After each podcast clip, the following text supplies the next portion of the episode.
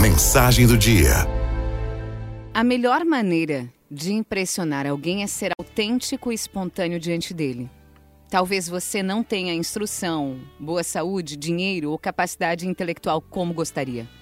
Talvez você se ache feio, feia. Não goste de sua família ou do seu trabalho e fique desejando outras coisas que estão fora da sua realidade.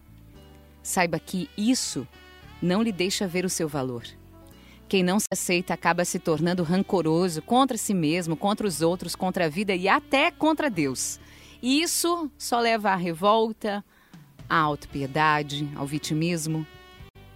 Pare de sonhar, pegue o material que você tem e comece a construir a sua casa, do jeito que for possível, porque é melhor morar num casebre do que ficar ao relento sonhando com um castelo que não se tem. Tem uma história que diz que um homem saiu pelo mundo à procura de uma mulher perfeita. Depois de alguns anos, ele volta lá para o seu povoado e o melhor amigo lhe pergunta: E aí, encontrou a mulher perfeita em suas andanças? O homem responde: Bom, no sul eu encontrei uma mulher linda, linda.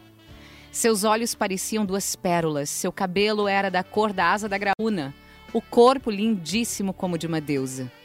E o amigo entusiasmado diz: então, cadê ela? Onde está sua esposa?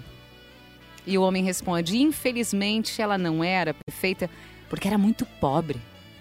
Aí, aí eu fui para o norte e encontrei uma mulher que era a mais rica da cidade. Não tinha nem noção do poder e do dinheiro que possuía. E o amigo responde: Então achou a perfeita? Não, respondeu o homem. O problema é que eu nunca vi criatura mais feia em toda a minha vida. Mas aí, finalmente, ao sudeste, eu conheci uma mulher linda, linda. Sua beleza era de ofuscar os olhos e tinha muito dinheiro, muito poder. Era perfeita. Então você se casou com ela, não é, amigo? Não, respondeu o homem, porque infelizmente ela também procurava um homem perfeito. Ninguém é perfeito, ninguém. Por isso todos precisam se aceitar não olhe mais para o que os outros têm ou sabem. Olhe para o que Deus deu a você e seja grato.